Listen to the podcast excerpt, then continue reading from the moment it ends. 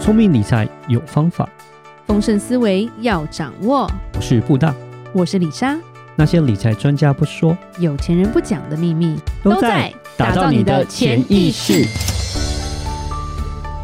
打造你的潜意识，告诉理财专家不说那些事。大家好，我是主持人布大。我是布达人生与职场的好搭档李莎。布达是，我们今天还是要聊一聊，其实跟退休养老还是有点关系的了。哦但是基本上是我们这一代，我们就一直在倡导说，我们要自己负责自己的养老跟退休嘛，嗯就是对不要对对成为孩子小孩的的负负担。担，但是对就是说，我们有时候还是必须要去承担我们上一辈的一些责任嘛。嗯，对，因当为然我们就是三明治嘛，是是我们是三明治族，所以李莎今天想讲的就是说，我们要割舍掉旁人的期待啦，真正的孝顺圆满下来是不要照这些老式的看法去做。嗯，因为李莎其实有看到一篇文章，她其实有讲说，我们是在集体主义下长大的小孩，是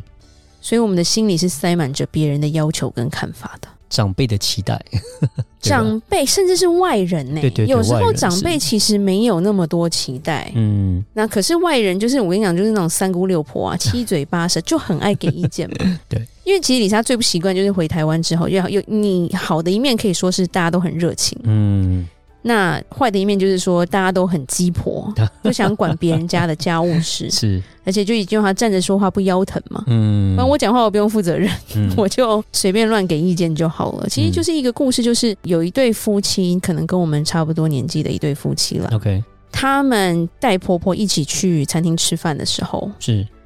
老板娘就问说：“哎、你们全家一起来高雄玩吗对，？”他们就很惊讶的说：“哦，我们是特地从北部下来带婆婆出来吃饭的。嗯，OK OK，” 那老板娘其实就我们的华人就很爱聊，就会说：“你们没住在一起吗？ 还是说你有别的兄弟姐妹呢？他跟其他人住吗？”然后他们又要回答说：“不，我婆婆住在安养院。哦，然后这时候他们就会看到老板娘眼中就是一闪而逝的讶异。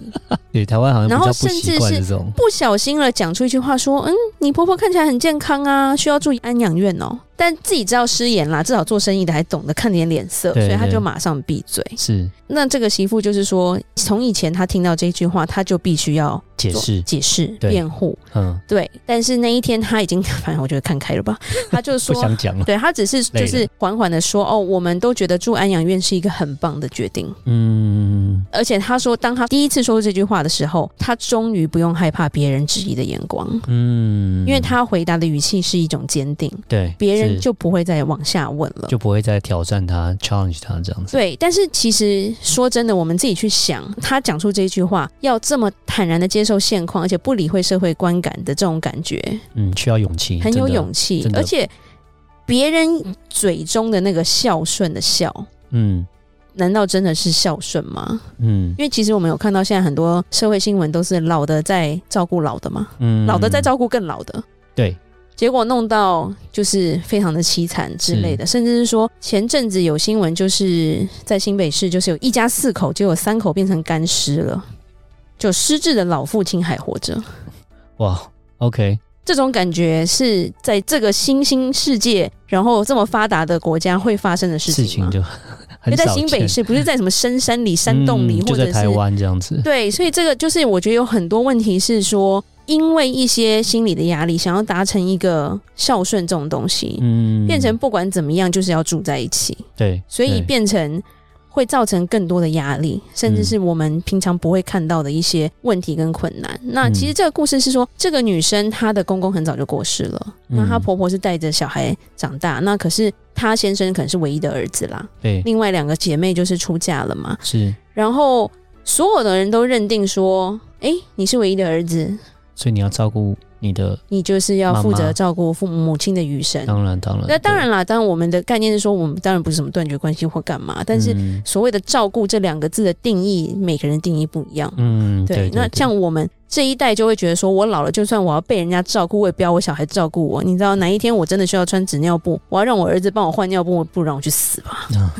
啊是 重点是他可能也不会啊，嗯会把我弄得更狼狈。我不如存钱， 为什么要存钱？就是存钱，我要去找一个专业的好吗？是比较不会尴尬嘛，是第一个不是不会干，而且比较舒服。呃，比较专业，对，是至少是个专业，他不会把我摔在地上， 或者是嗯，比较没有情绪化的一些东西了。对对对，但她是说，其实她的婆婆还算年轻，嗯然后一个人也是能够自理自己的生活啦。所以她就一直要她儿子说：“你不要放弃你的事业，因为通常其实北部打工族会比较多嘛，对对他，们在南部，然后甚至是说，请你不要回来照顾我。”就是我觉得是一个非常开明的婆婆吧。嗯，可是就是说，她说她先生因为为了减少自己内心的一些愧疚，她几乎每个星期都搭车南下嗯看就妈妈。就要到对，就是要去看妈妈这对样，子，她说，就婚前婚后好多年都一直都是这样，没有改变。嗯，可是，一星期回家一次，不需要天天住在一起，其实也算是一个很大的自由了。嗯，是，可是回去，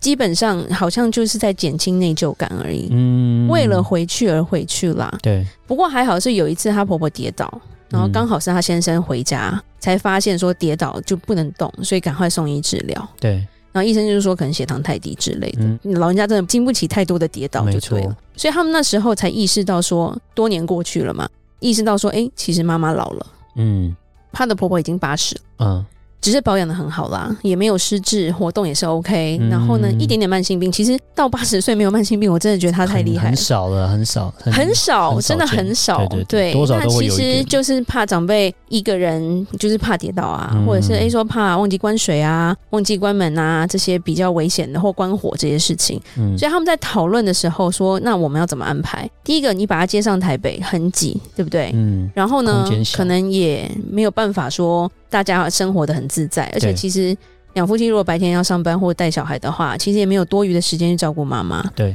那你也不可能说好，我工作都放掉了，嗯，我就回南部照顾她。对啊，基本上那钱也不从哪里行来？对啊，对啊，对啊，对不对？所以就是一直在思考，一直在想说啊，是要换房子吗？要有孝亲房啊什么的。嗯，对，那其实实这个做太太的女生，她其实是都能体谅，因为她觉得她先生是唯一的儿子，嗯那合情合理。我想身边每个人一张嘴哈，加起来就不知道几百张嘴的时候，就会 说你要照顾你妈妈啊，是对啊，是这就是媳妇的责任呐、嗯不然就怎样、啊反正后来可是顾虑到说，哎，八十岁其实你还是需要一些比较专业的医疗的帮助吧，嗯就是有时候你必须要回诊啊，甚至是你一些慢性病，如果临时低血糖的话，还是需要人家照顾。对这个就其实就会套到美国为什么安养中心其实是非常的正常。嗯，而且非常高级，对非常让人家喜欢的。嗯，李莎一直觉得这就是在地上的游轮对对对，在地上游轮，对我知道，对啊，可以吃东西，可以去 shopping，每天都带你出去玩，怎么那么 好啊？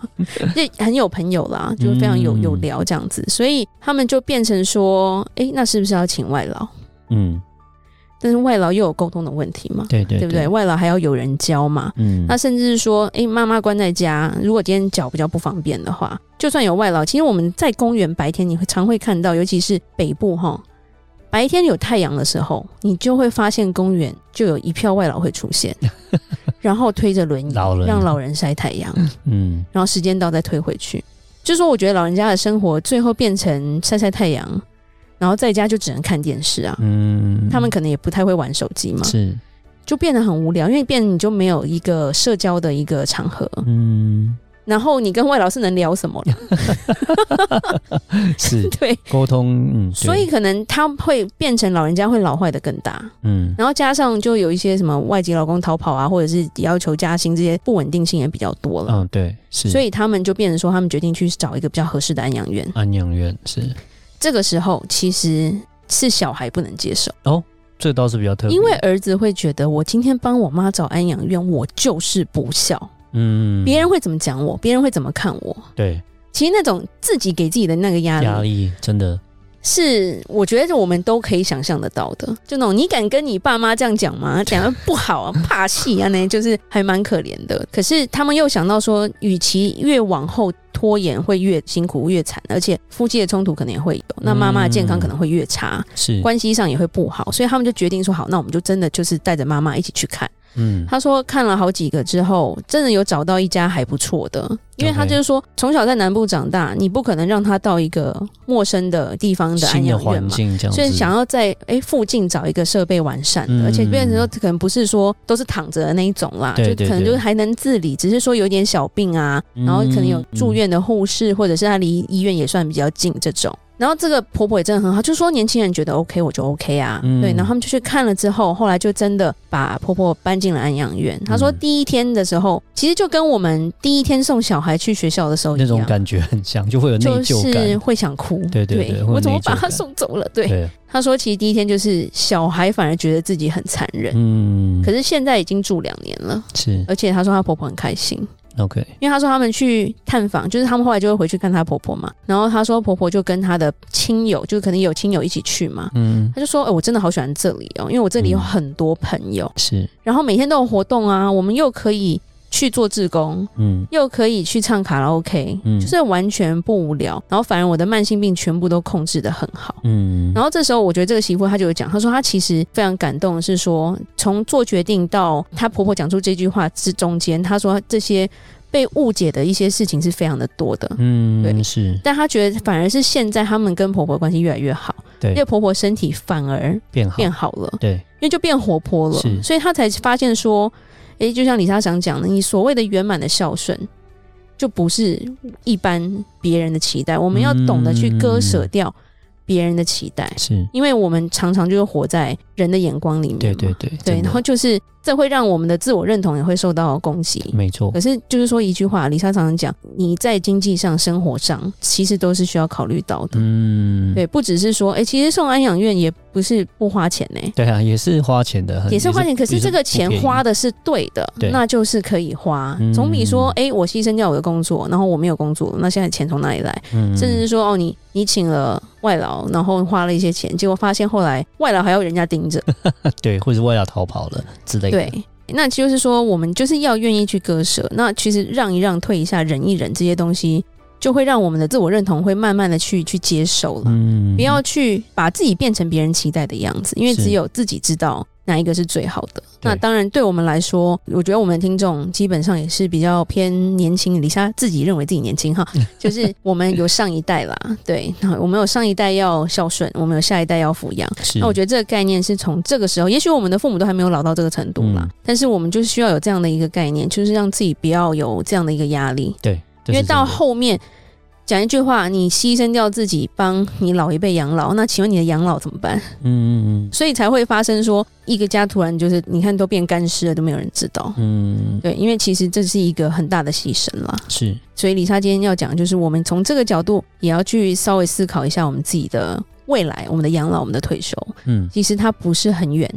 嗯。它其实就是一瞬之间，我们就老了。嗯，真的蛮快的。对，对 有时候哎、发现哎、时间怎么好像十年、二十年很久，但有时候一瞬间好像也又一就已经过去了这样子。真的，对，虽然现在还能记得小时候的事情，